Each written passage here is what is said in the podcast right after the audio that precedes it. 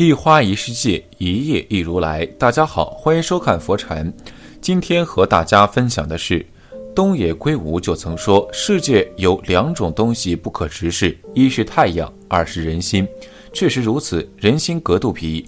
有些人表面善良厚道，实际阴险狡诈；有些人表面无动于衷，实际最容易煽情。没有人一下子就能读懂人心。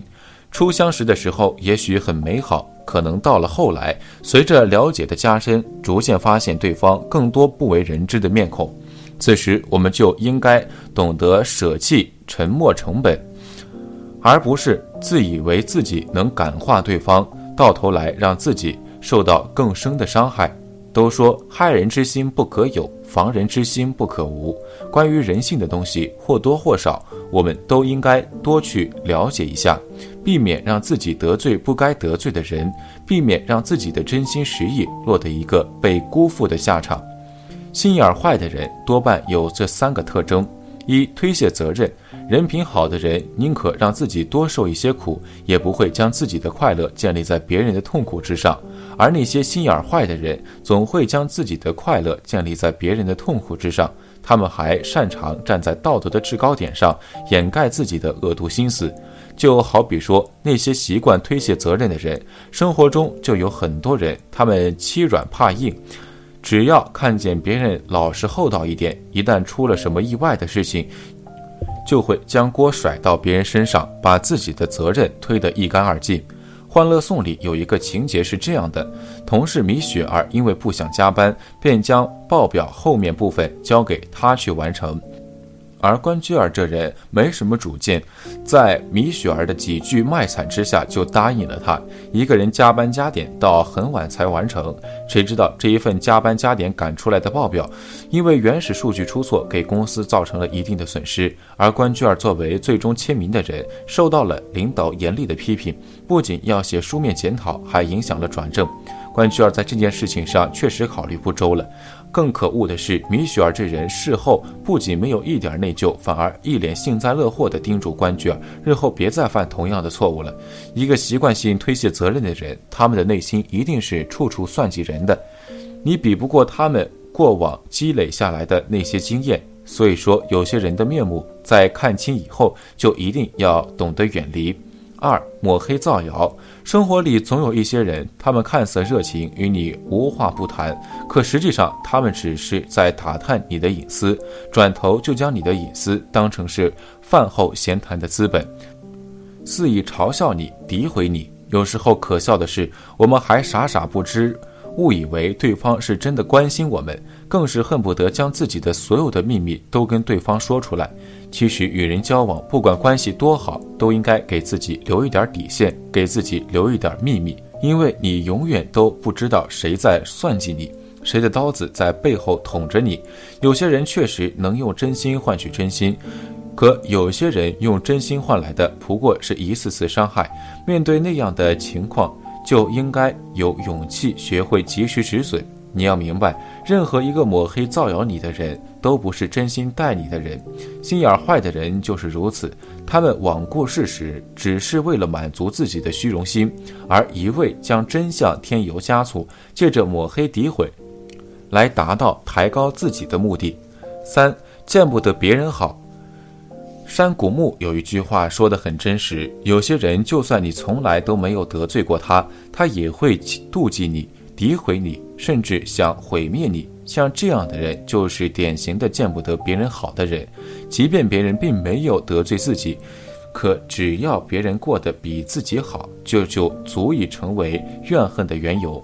如果你遇到这样的人，跟他们解释是无用的。相反，你解释的越多，他们会表现得越兴奋，诋毁你的言辞越激烈。他们从来都不在意所谓的真相，他们只是不希望你过得比自己好，于是对你各种使坏，质疑你所取得的成就，诋毁你过得美好的生活。曾经就看过这样一则小故事。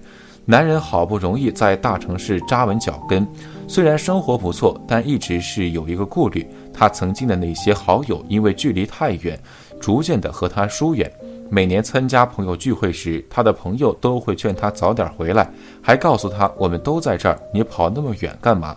后来男人决定回家发展了，可因为自己的资源都不在家乡，于是想要找朋友帮忙，结果没有任何一个朋友愿意帮忙。他们还说在外面混不下去了，混成这样就回来了。于是到了那一刻，男人才知道，原来那些好心相劝的话并不是真话，不过是看不得他过得好而已。日后遇到这样的人，千万别跟他们走得近，否则吃亏的一定是自己。见不得别人好的人，大多是有以下三种心态：一、希望对方好，但不希望对方比自己好。有的人希望对方过得好，其实这也说明他心中还是有一份善意的，有一份情谊在的。他们看到对方过得不好时，还会热心的去帮助对方，但是他们却不希望对方过得比自己还好。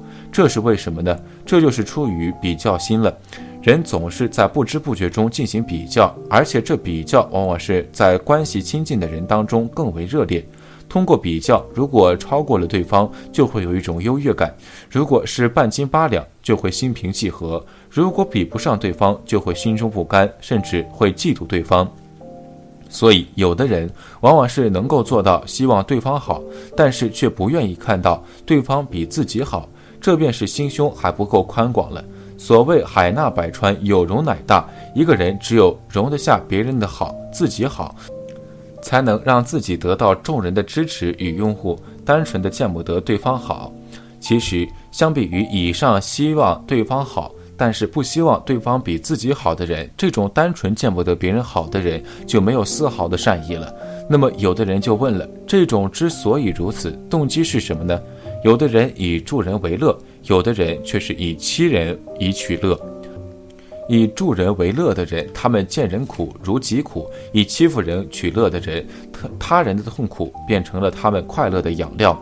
这样的人自然不会希望别人过得好，因为别人过好了，他们就失去了欺负的筹码。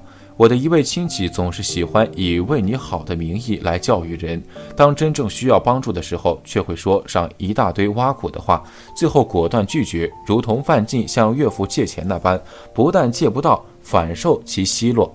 事实上，他们所谓的教育人，其实是打着为你好的旗号来进行言语攻击，以满足他们欺辱人的快感。从教育别人的行为中，他们也充分地过了一把高高在上的瘾。这样的人怎么会希望别人过得好呢？三见不得别人好，是怕失去对方。司马迁说：“天下熙熙，皆为利来；天下攘攘，皆为利往。”人与人之间的关系大多会因为利益一致而亲密无间，也会因为利益冲突而反目成仇。利益是对人性最严格的考验。人与人之间是分阶层的，阶层一致，利益往往一致。那么，即使是没有亲戚关系，也可以相互帮助。互通有无。反之，如果阶层不一致，利益便难以一致。即使是亲戚关系，也可能会变得冷漠，难以来往。有一句话叫“苟富贵，勿相忘”，这往往是一种美好的愿望。不管是亲戚还是朋友，只要对方一旦富贵了，脱离了原来的阶层，那么以前的关系很可能就会断绝。我有一亲戚，穷困的时候与我们关系亲密，富裕起来之后。关系便疏远了，这就是为何有的人不希望对方过好的原因了。对方一旦过好了，脱离了当下的阶层，很可能会抛弃以前的亲戚朋友，去结识更加有价值的人。富贵而不忘旧友，亲戚的人也有，但不多。所以，有的人见不得身边的人好，原因是不想失去对方这个交往对象。有的人自己过好了，是不是忘记旧人？过河拆桥，就是对曾经一个阶层的人极尽打压、嘲讽之能事。如此做法，自然会导致别人不希望他过好。反之，如果一个人自己过得好了，也要带动别人过得好，那么别人又怎么会不希望他过得好呢？